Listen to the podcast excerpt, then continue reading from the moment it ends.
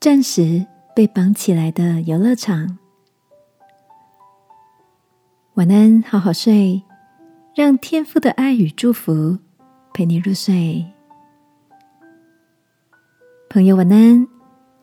今天的你去了哪里吗？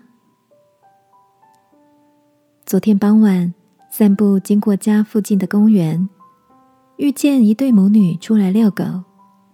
可爱的小女孩看起来大概四五岁左右，用着稚嫩的声音问妈妈说：“我可以去那里看看溜滑梯吗？”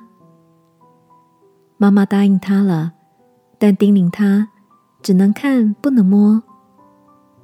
当小女孩开心的跑向公园里的游戏器材时，突然紧急刹车，然后回头用哽咽的声音说：“妈妈，溜滑梯跟荡秋千还有小木马都被绑起来了，他们好可怜哦，不知道什么时候才能跟他们玩。”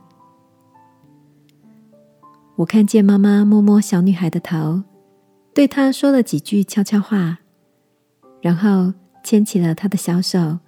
慢慢的离开了公园，虽然没有听见他们说了什么，但望着他们转身的背影，还是有些淡淡的感伤。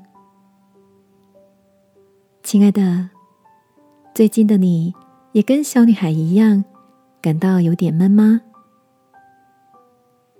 虽然疫情短暂的限制了我们的脚步，却是为了保护我们。能早日恢复健康跟自由的生活形态。圣经说：“谨守训言的必得好处。”这个夜晚，让我们一起在天父的爱里，给努力防疫的自己打打气，相信美好的自由就在不远的前方等着我们。亲爱的天父，谢谢你提醒我们。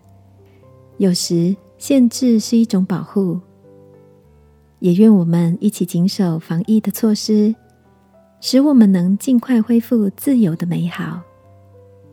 奉耶稣基督的名祷告，阿门。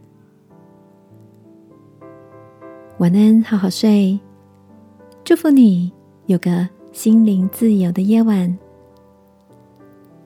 耶稣爱你，我也爱你。